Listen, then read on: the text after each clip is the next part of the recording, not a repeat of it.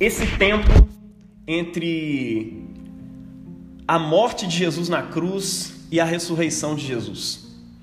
Muitos deixam as suas igrejas fechadas, porque é um sinal de que Cristo foi sepultado. Né? E aquelas portas se fecham como um símbolo do sepultamento de Jesus. Ele morreu. Ele morreu numa cruz. Morreu de modo humilhante.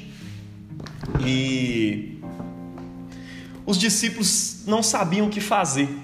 Na verdade, é importante a gente pensar nisso, né? Antes da gente ler esse primeiro texto de hoje, que é Mateus 27, cara, Jesus apareceu um dia na região da Galileia, anunciando que o reino de Deus, tudo que eles esperavam, porque todo mundo tinha aquela, aquela visão ali do reino de Deus, todo mundo esperava um tal de reino de Deus que era o dia em que o próprio Deus viria e governaria, assim na terra como no céu. E lá nas profecias do Velho Testamento, dizia que isso iria acontecer por meio de uma figura que se chamava Messias. Né? O pessoal chamava, ó, é o Messias, ele vai vir e ele vai governar em nome de Yahvé, ele vai governar em nome de Deus. E a vontade de Deus vai ser realizada assim na terra como no céu. Então todo mundo tinha aquela esperança. 700 anos se passaram em nada, muito tempo se passou em nada, até que de repente aparece Jesus. Mas juntamente com ele, antes dele, depois dele também apareceu, muitas pessoas, supostos messias, apareceram naquele tempo, anunciando que era o Messias. Oh, eu sou o Messias, o reino de Deus vem por meio de mim. Acreditem em mim. E esses caras conseguiam agariar vários seguidores. E aí, normalmente, o que eles faziam era levar o povo a algum confronto armado com os soldados romanos, porque afinal de contas era o império que tomava conta deles naquele tempo, ou levava eles para algum deserto para fazer alguma coisa, enfim, cada um tinha uma visão. Mas de repente apareceu Jesus, um cara diferente, e que ele cumpria profecias de cabo a rabo, o tempo todo ele estava cumprindo profecias e muitas vezes ele seguia até a ordem dessas profecias para mostrar para eles: olha, eu estou cumprindo aquele texto que fala isso, isso e aquilo. Quem acompanha o lecionário consegue observar isso muito bem, como que os milagres de Jesus estavam o tempo inteiro acompanhando as profecias a respeito do, dessa figura do Messias no Velho Testamento. Então Jesus vai alimentando aquela esperança. Ele expulsa demônios, mostrando que ele é poderoso sobre os demônios. De repente, ele, é, é, antes de tudo, né, ele começa a proclamar. Quem está é, acompanhando aí o Evangelho de Marcos, vocês viram isso? Jesus começa a proclamar diferente de todos os mestres da lei, dos fariseus e tudo mais. E aí todo mundo começa a acreditar nele. Pô, ele tem uma palavra boa, cara. Esse cara tem uma palavra, viu? E aí, de repente, quando pensa que não, ele cura um leproso. Quando pensa que não, ele cura um aleijado. Quando pensa que não, ele cura um surdo e mudo. E ele vai curando as pessoas, e aí as pessoas vão se lembrando da profecia. O livro de Mateus fala isso direto, né? Isso aconteceu para que se cumprisse a profecia tal. Isso aconteceu para que se cumprisse tal profecia. O tempo todo, Jesus está cumprindo profecias, e os discípulos estão ali acreditando. E o que mais essas profecias falavam a respeito de Jesus? Ou a respeito do Messias, que possivelmente seria Jesus? Cara, falava que ele seria rei de justiça e que ele traria esse reino de Deus para a terra e faria com que a vontade de Deus se realizasse aqui, assim como no céu. Então o pessoal estava assim, cara, Jesus, uma hora ou outra, vai se tornar o rei. E aí eles vão acompanhando ele ao longo dos três anos ali de discipulado, e de repente ele está entrando em Jerusalém, e o pessoal fala, cara, tudo já se cumpriu, ele já convenceu a gente que ele é o Messias, ficou uma coisa ou outra sem entender, uma palavra ou outra, uma, uma parábola, alguma coisa assim, mas, cara, o resto tudo se encaixou, então, cara, ele é o Messias mesmo. Só falta ele subir lá na capital de Israel, lá em Jerusalém, e tomar o trono. Então, bora com ele. Quando Jesus ia para Jerusalém, cara, o pessoal foi com ele assim, cara, é agora que ele vai tomar o trono. E o pessoal ia colocando ali é, é, palmas, né? Para Jesus passar em cima, que é o que a gente celebrou no domingo passado, né? Domingo de Ramos. O pessoal ia colocando ramos, ia glorificando ele como rei. Bendito é o rei que vem em nome do Senhor, falando lá aquela profecia dos Salmos, um salmo messiânico. E aí, assim, Jesus foi alimentando aquela esperança. Ele foi aceitando toda aquela glorificação. E o pessoal falou: Cara, é isso mesmo. Ele vai entrar agora e vai tomar o trono. Ele chega no templo e purifica o templo, né? Pelo ele trava o funcionamento do templo. Né? Tinha lá o pessoal, o funcionamento todo certinho e tal. Jesus chega lá e trava aquele funcionamento como uma forma de dizer, ó, hoje eu estou travando o funcionamento da casa de Deus. Sabe por quê? Porque isso aqui foi feito para ser casa de oração para todas as nações e não está sendo. Então eu vou travar isso aqui. Sabe por quê? Porque eu vou assumir o lugar do templo. Eu vou ser o novo templo de Deus. Eu vou ser a casa para todo mundo morar. E aí todo mundo assim, cara, que doideira, velho. Ele chegou no templo e resolveu a parada. Agora só falta ele chegar lá no palácio de Herodes e passar a faca no pescoço daquele rei e ele vai tomar o reino. Só que não foi isso que aconteceu. Jesus morre numa cruz. A coroa que ele estava indo conquistar era uma coroa de espinhos. As vestes reais que vestiram nele foi para zombar da cara dele, bateram nele, detonaram ele ali naquela cruz. E aí ele morreu. E essa morte, cara, eu sei que a gente falou sobre isso, né, sobre uma espiritualidade pascal ontem. A gente fala tanta coisa sobre a morte de Jesus no sentido positivo, mas é porque a gente já fala dessa morte a partir da perspectiva da ressurreição, porque a gente acredita que Jesus ressuscitou. E quando ele ressuscitou, a gente falou, cara, então a morte dele foi sacrificial, foi pelos nossos pecados e tal. Mas eu queria que você pensasse aqui hoje nos discípulos de Jesus naquela época, sem perspectiva nenhuma sem acreditar que Jesus ressuscitaria. Porque uma coisa assim, eles até acreditavam em ressurreição, no sentido em que é, é, Eliseu ressuscitou alguém um dia, né? mas essa pessoa ressuscitou para morrer depois. Ninguém ressuscitava para a vida eterna, né? É, eles acreditavam até que Jesus podia ressuscitar Lázaro e no máximo eles acreditavam numa ressurreição que vai acontecer no último dia, no juízo. Eles não tinham essa perspectiva nem essa esperança de que Jesus fosse ressuscitar. Então, assim, qual que é a cabeça dos discípulos naquele dia? Cara, a nossa esperança acabou de morrer para sempre. Acabou, não tem mais nada. A gente achou que ele era o Messias, mas ele acabou de provar que não. Ele não usou aquele poder mágico que ele tinha de curar pessoas para se curar a si mesmo. Ele não usou aquele poder de parar a tempestade para descer da cruz. O que, que a gente vai fazer agora? Ele morreu, já era. Só tinha umas mulheres piedosas que foram ali acompanhando Jesus, e é sobre elas que a gente vai ler agora. Por quê? Porque esse sábado, né, a partir da sexta-feira, às seis horas da tarde, já era considerado o Shabá, já era considerado o sábado. E era um sábado não mais de descanso, mas era um sábado de tristeza, de lamento, de choro. Para aquelas mulheres foi exatamente isso. E agora eu quero ler Mateus 27, 57 ao 66.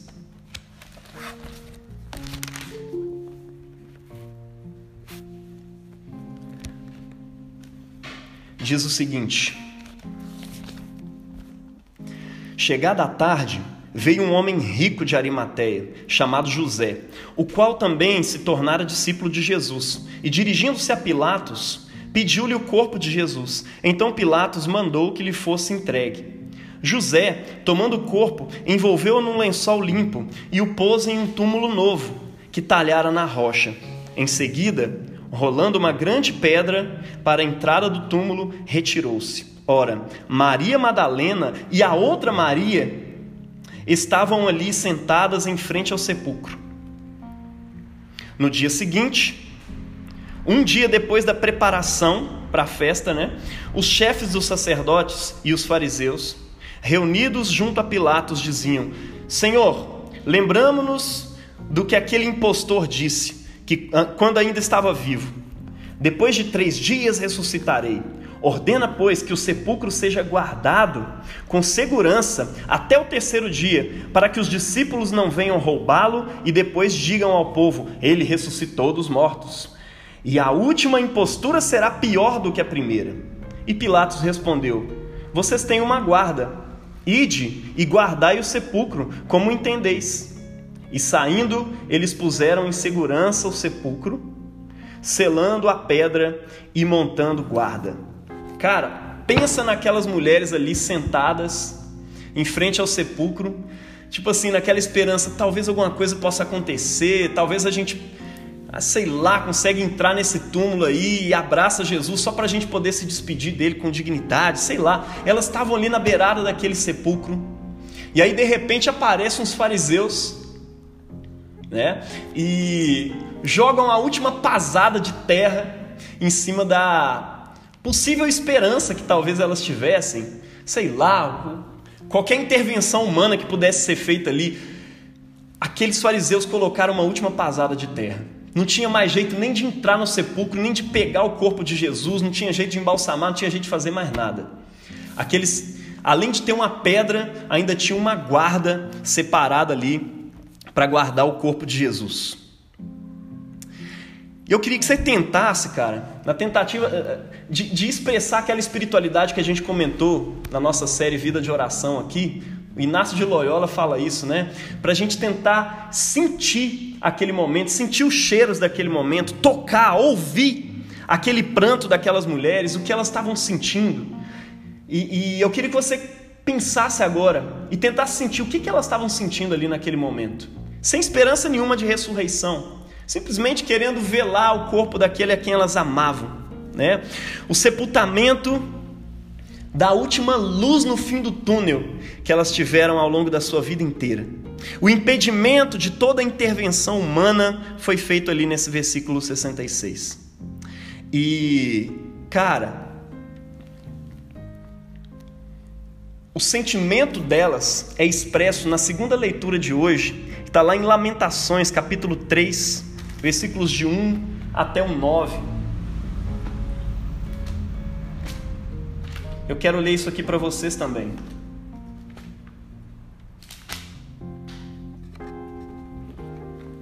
Lamentações capítulo 3, de 1 a 9. Eu sou o homem que conheceu a miséria sob a vara do seu furor. Ele me guiou e me fez andar na treva e não na luz. Só contra mim ele está, ele está ele volvendo e revolvendo a mão o dia inteiro, consumiu a minha carne e minha pele, despedaçou os meus ossos, fez-me habitar nas trevas como os que estão mortos para sempre, cercou-me com um muro, não posso sair, tornou pesadas as minhas cadeias. Por mais que eu grite por socorro, ele abafa a minha oração barrou os meus caminhos com pedras lavradas, obstruiu as minhas veredas. Cara, pensa comigo. Esse texto está falando a respeito de um, de um tormento, de uma aflição humana total, a nível físico, a nível mental e a nível espiritual também. Nem a minha oração pode ser ouvida nesse momento. É isso que esses versículos de 1 a 9 de de lamentação estão trazendo aqui. Mas posteriormente, lá no versículo 22, lá no versículo 19 até o 24, diz o seguinte: Lembra-te da minha miséria, da minha angústia, absinto e fel. Eu me lembro, sempre me lembro, trans, trans, transido dentro de mim. Eis que recordarei a meu coração aquilo que me pode dar esperança o motivo de eu continuar esperando. Os favores de Yahvé não terminaram, as suas compaixões não se esgotaram, elas se renovam todas as manhãs. Grande é a sua fidelidade. Eu digo, a minha porção é Yahvé. Eis porque nele espero. Yahvé é bom para aquele que nele confia, para aquele que o busca. Bom é esperar em silêncio a salvação do Senhor, a salvação de Yahvé. Cara, esse texto aqui está falando também, ao mesmo tempo, de esperança. E eu queria que você, juntamente com aquelas Marias, nesse sábado de trevas, começasse a pensar um pouco a respeito de esperança. Como que elas poderiam ter esperança naquele momento em que a última luz no fim do túnel, do túnel tinha sido sepultada, tinha morrido e não havia mais esperança nenhuma? A única coisa em que elas poderiam se ancorar era na palavra de Deus. E muitas vezes nós, ainda mais nesse tempo de Covid, onde a gente tem visto amigos, parentes, pessoas que a gente não conhece morrendo todos os dias, e no Brasil essa situação está mais aterradora né? Se juntar todos os países onde tem gente morrendo de Covid por dia, não dá um dia de morte no Brasil. Isso é triste. E a gente começa a ficar pensando, cara, existe realmente uma esperança, existe uma luz no fim do túnel? Existe alguma coisa para nós? E esse texto está nos ensinando algo sobre esperança fantástico. Eu quero trazer à memória aquilo que me pode dar esperança. Trazer à memória aquilo que me dá esperança, ou a razão, o motivo pelo qual eu continuo esperando em Yahvé. É claro que esperança, cara, não tem nada a ver com otimismo. E esse é o primeiro ponto que eu queria tratar com você. Não tem nada a ver com otimismo. Otimismo tem a ver com negar a realidade. Né? A realidade está toda ruim e você fica assim, ah, velho, vai melhorar, tem certeza que vai. Mas baseado em quê? Não, não sei, mas baseado em que, ó, é meu otimismo, cara. É minha visão, vai melhorar. O pessimismo é a mesma coisa, né? Não importa o quão boa a situação está, o pessimista ele vai dizer: Ó, oh, isso aqui tá uma merda, eu tô detestando, não vai dar nada certo, tudo mais. Cara, o otimismo e o pessimismo, a única coisa que eles fazem é negar a realidade. Por exemplo, é... a, a, a esperança, conforme o, o reverendo Pedro trouxe ontem, a esperança cristã de fato, a, a beber o cálice da salvação que Cristo nos oferece, nos ensina a encarar a realidade do jeito que ela é. Não é uma fuga da realidade. Esperança não tem a ver com otimismo, nesse sentido de que ah, vai tudo melhorar. Não, a esperança encara a realidade do jeito que ela é mesmo. Ele fala, cara, é isso, a realidade é essa. Mas eu creio, eu encaro a realidade do jeito que ela é, mas eu reconheço uma realidade ainda superior a essa. Eu, consigo enxergar uma realidade que, junto com essa, existe ao mesmo tempo, existe simultaneamente. E Jeremias está trazendo aqui nas Lamentações o fato de que Deus é bom. O fato de que Ele é bom, o fato de que as suas misericórdias não têm fim, de que elas se renovam a cada manhã. Esperança, meu irmão, tem a ver com crer que o sol continua brilhando, mesmo diante da tempestade. A gente acabou de passar por uma tempestade aqui em BH agora. Nuvens, um, relâmpagos, trovões batendo o tempo todo. E aí, quando você fica ali, você está vendo uma realidade. Você não tem como negar essa realidade. Mas existe uma realidade superior, que é o fato de que o sol, acima dessa tempestade, continua brilhando. Eu não estou conseguindo ver ele agora, mas ele está lá. Deus é e continua sendo bom. Adoro aquela música, né? Ele continua sendo bom, ele continua sendo Deus. As suas misericórdias não têm fim. Esses são os fatores que fazem a gente continuar acreditando, né? Os seus favores, ou seja, a sua graça, são inesgotáveis, sempre foram inesgotáveis, no versículo 22. Isso é um motivo para a gente continuar tendo esperança. Nós vemos muita coisa que nos desanima, nós vemos muita coisa que literalmente diz para nós: ó, não existe esperança, não tem jeito mesmo. Mas ao mesmo tempo a gente já viu na palavra e nas nossas vidas e já tivemos vários e vários motivos para continuar confiando, sabendo que os favores de Deus, a graça de Deus é inesgotável. O que mais que Jeremias vê ali? As suas misericórdias não têm fim, mas elas se renovam todo dia versículos 22 e 23. Ele tem misericórdia de nós e as misericórdias dele se renovam todos os dias. Não importa se eu estou mal espiritualmente, não importa se eu estou mal e se o meu sábado está escuro, se é literalmente um Black Sabbath para mim hoje. Não, não importa. A verdade é que as suas misericórdias não têm fim e elas se renovam a cada manhã. Eu não estou sentindo essas misericórdias agora, mas assim como a tempestade, assim como a lição da tempestade, eu sei que elas estão brilhando acima dessa tempestade. Eu creio numa realidade superior. E ele aponta uma terceira coisa: grande é a sua fidelidade. Esse Deus é a minha única herança. Eu não tenho mais nada. O Senhor é a porção da minha herança, portanto, nele esperarei. É interessante, cara, um cara como Jó, que disse algo fortíssimo, né? Ainda que ele me mate, nele esperarei. Eu continuarei esperando. Porque eu sei que ele é bom. As suas misericórdias não têm fim, elas se renovam a cada manhã. Esperança também, meu irmão, além de não ser otimismo, ela não é pessimismo. A esperança ela bate contra o nosso pessimismo e o destrói. O que, que é o pessimismo? É a tentação, isso já virou. É, é, já virou moda assim entre vários filósofos hoje em dia, né? Os grandes filósofos têm falado que a esperança é um vício e que a verdadeira virtude é o pessimismo. Então você vê vários filósofos pessimistas hoje em dia. Pessoas que gostam de dizer, ó, o mundo é, é, é, uma merda mesmo, né? Vamos nos conformar com isso e vamos aproveitar ao máximo tudo que a gente puder para viver nessa vida, né? E a tentação diante de um tempo de trevas como esse que a gente está vivendo agora é sermos pessimistas e nos entregarmos ao desespero a desesperança, né? Só resta aproveitar, carpe diem, né? Aproveite o prazer. Aproveita o que tem aí porque não tem, não resta mais nada.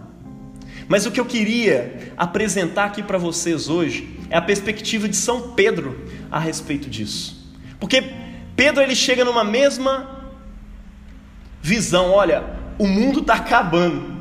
Ele chega a dizer isso, né? É, é, o fim está próximo, gente. O fim está próximo. Portanto, aí ele dá algumas orientações que a princípio, à primeira vista, parecem orientações muito malucas. Eu quero. Alguém separou aí aquele texto de Pedro? Que eu dei ideia aí antes? Pedro, 1 Pedro 4, de 1 a 8.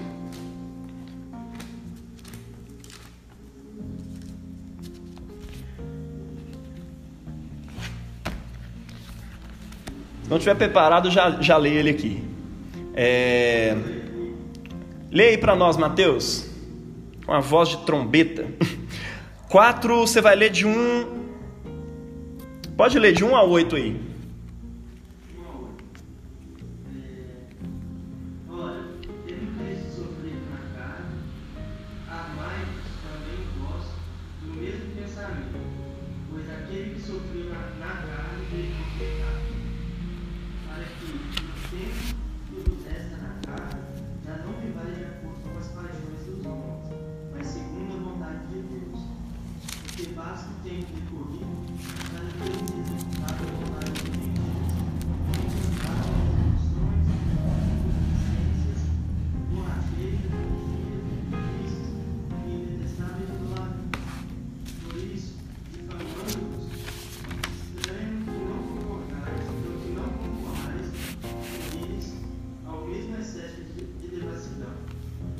não prestar contas àquele que é competente para julgar vivos e mortos.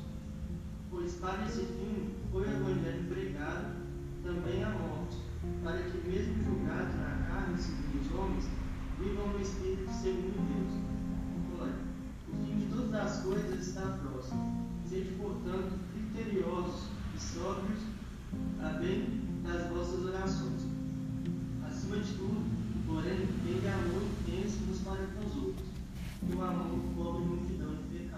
Exato. Gente, olha que doideira isso. Gente, o fim está próximo. O que, que um filósofo pessimista diria diante do fim está próximo? Cara, aproveita a vida ao máximo. Carpe diem. Aproveita o máximo que der, porque o fim está próximo. Mas Pedro está dizendo o quê? Um que faz um convite maluco, né? O fim está próximo. Portanto, vivam de uma maneira, é, é, vivam uma vida de autodomínio, né? Ou seja, não se entreguem aos desejos carnais. Vivam uma vida de sobriedade, estejam sóbrios, né? Não não busquem fugas né, da realidade por meio de drogas, por meio do álcool, não, pelo contrário. Vivam uma vida de sobriedade. Por quê? Porque o fim está próximo. Como assim, Pedro? Dedicada à oração, ou seja, um relacionamento com Deus né? Se trata de cultivar uma relação com a natureza do mundo que em breve vai se instalar nessa terra, assim na terra como no céu. E cultivem também o amor mútuo. Gente, o mundo está acabando. Não pense em você, pense no outro. Como assim, Pedro? Acima de tudo e com todo ardor, cultivem o amor, cara. A esperança desemboca no amor. Sem o primeiro não existe base para o segundo. Mas que fim de todas as coisas é esse que Pedro está anunciando, meu irmão? Como assim ele está dizendo que eu devo é, é, me dedicar a, a ser mais sóbrio, a ter mais autodomínio frente ao fato de que o mundo está acabando? E segundo a Pedro, nos mostra qual que é essa perspectiva de fim do mundo para o apóstolo Pedro. Sabe o que, que ele acreditava que era o fim do mundo? Era isso aqui, ó. 2 Pedro 3, versículo 11: Se todo este mundo está fadado a desfazer-se, assim qual não deve ser a santidade do vosso viver e a vossa piedade, enquanto esperais e apressais a vinda do Senhor, no qual os céus, ardendo em chamas, se dissolverão e os elementos, consumidos pelo fogo, se fundirão. O que nós esperamos conforme a sua promessa são novos céus e nova terra, onde habitará a justiça.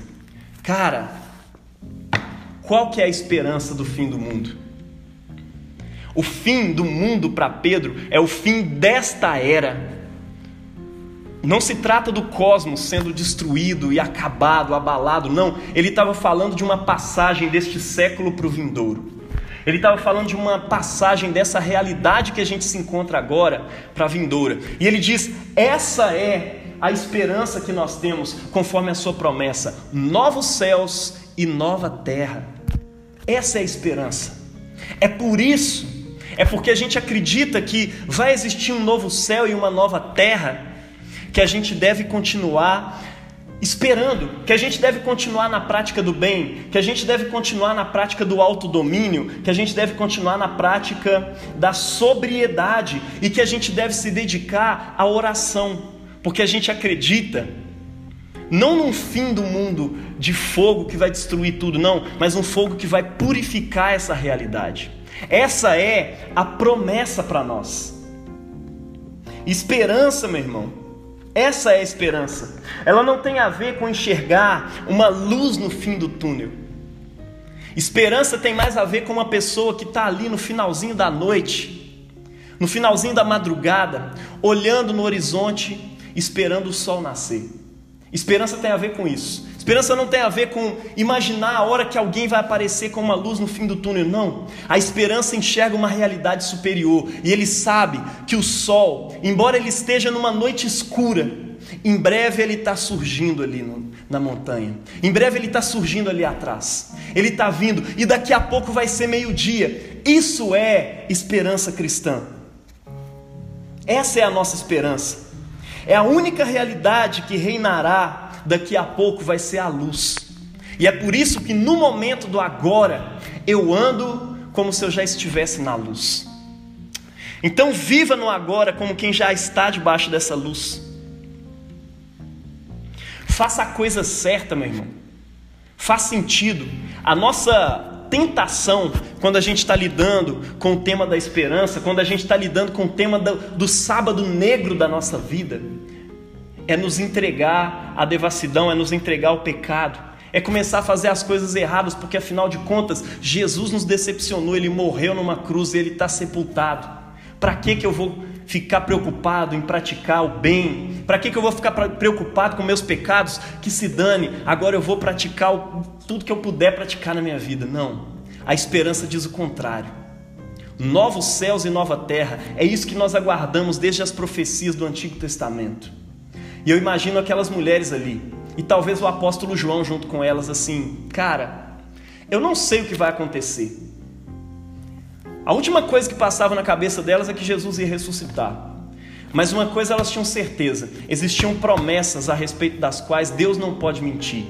E se Jesus foi fiel em cumprir todas essas promessas no passado, alguma coisa ia acontecer, elas não sabiam o que. E por isso elas ficavam ali em frente àquele túmulo. Vale a pena, meu irmão, praticar a coisa certa. Vale a pena Talvez você não, talvez praticar a coisa certa agora não tenha nada a ver com a sua realidade de trevas, essa realidade que nos rodeia, mas o sol logo vem e ele vai revelar que o seu trabalho em esperança não foi em vão, meu irmão. Ele vai revelar que toda a sua preocupação em vencer o pecado durante essa quaresma, durante esse tempo de tristeza, de escuridão, não foi em vão. O seu trabalho, meu irmão, por praticar o bem, o seu trabalho por cuidar da sua família, o seu trabalho, pense nisso, né? O mundo está acabando, para que, que eu vou cuidar de criança agora? O mundo está acabando, para que, que eu vou plantar uma árvore agora? Sim, eu vou plantar porque eu espero novos céus e nova terra. E quando este mundo, quando essa realidade acabar, aquilo que eu fiz não foi em vão. E essa é a palavra que eu tenho para você hoje, meu irmão: esperança não é pessimismo, não é otimismo. É enxergar, é encarar a realidade do jeito que ela é, mas encarar uma realidade que, juntamente com ela e simultaneamente com ela, ela é verdade também. A verdade é que nós esperamos novos céus e nova terra, onde reinam a justiça. E é isso que vai vindicar a nossa prática do bem. Então, meu irmão, continue cuidando da sua família, Continue plantando árvores, continue cuidando dos animais, continue cuidando da criação, continue amando o seu próximo, continue fazendo filhos, continue, faça, porque tudo isso faz sentido, a vida faz sentido, viver em santidade faz sentido, porque vem aí uma nova realidade. E eu queria anunciar para vocês, de acordo com a perspectiva desse povo da época de Jesus, agora, nessa sexta-feira, nesse sábado à noite, já é domingo. E logo pela madrugada, meu irmão, a gente já sabe o que vai acontecer. E é por isso que a gente vai celebrar com todo afinco amanhã. Glória a Deus, a gente já sabe o que vai acontecer. Vale a pena continuar crendo. E nesse momento, eu queria fazer uma dinâmica aqui com vocês. Eu já combinei com algumas pessoas que vão trazer alguns textos bíblicos aqui, enquanto a gente ora e medita a respeito dessa palavra.